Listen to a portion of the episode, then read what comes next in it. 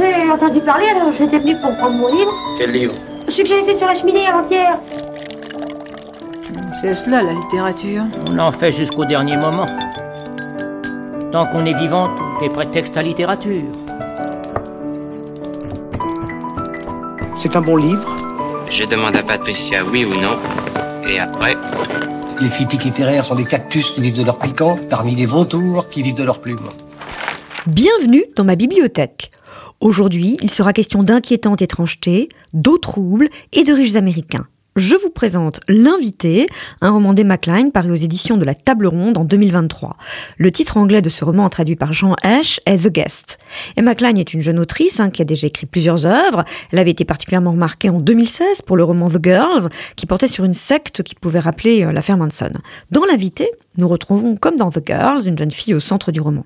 Mais Alex, contrairement à l'héroïne de The Girls, elle ne veut pas vivre en marge de la société. Au contraire, elle souhaite avant tout profiter du luxe et de l'argent que peuvent lui procurer les gens riches de la côte Est.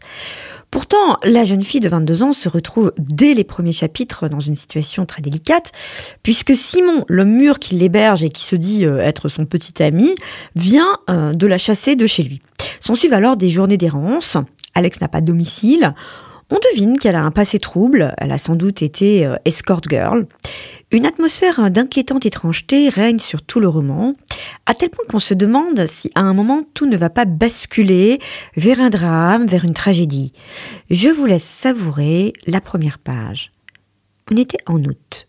L'océan était chaud, et plus chaud de jour en jour.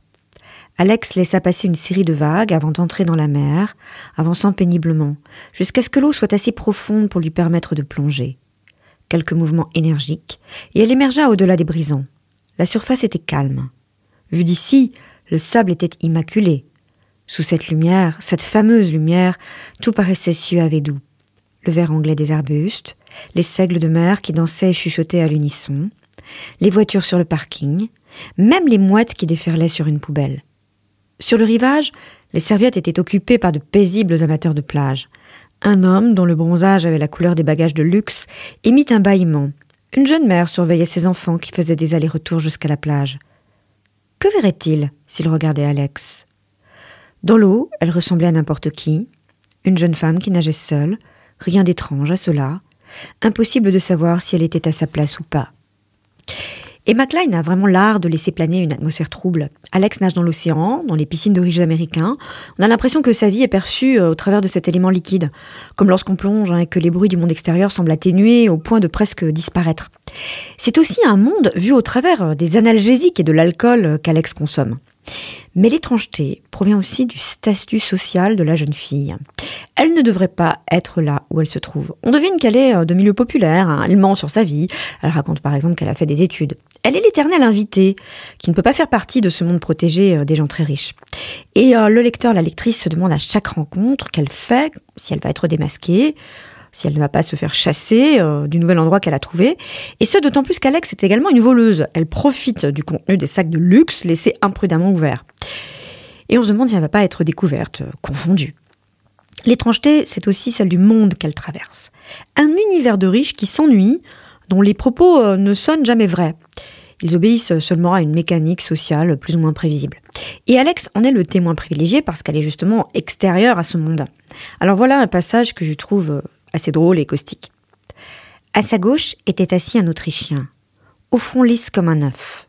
Sa famille possédait de nombreux grands magasins dans toute l'Autriche, une enseigne vieille d'un siècle. Il venait ici tous les ans au mois d'août. Il n'y a rien de mieux au monde, dit-il. Tous nos amis viennent aussi. C'est beau, répondit Alex d'un ton maussade. Oui, l'homme soupira. Très beau. Tous confirmèrent que c'était beau ici. Combien de fois ce sentiment pouvait-il être répété?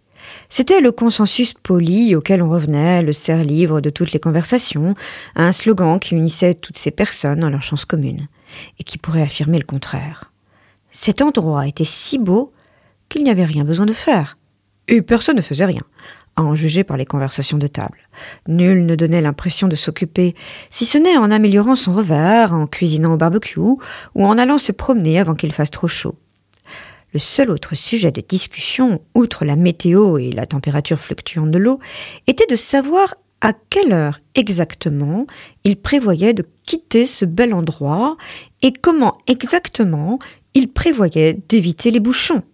Depuis son arrivée, Alex entendait des invités évoquer leur départ et examiner avec précision la logistique de celui-ci.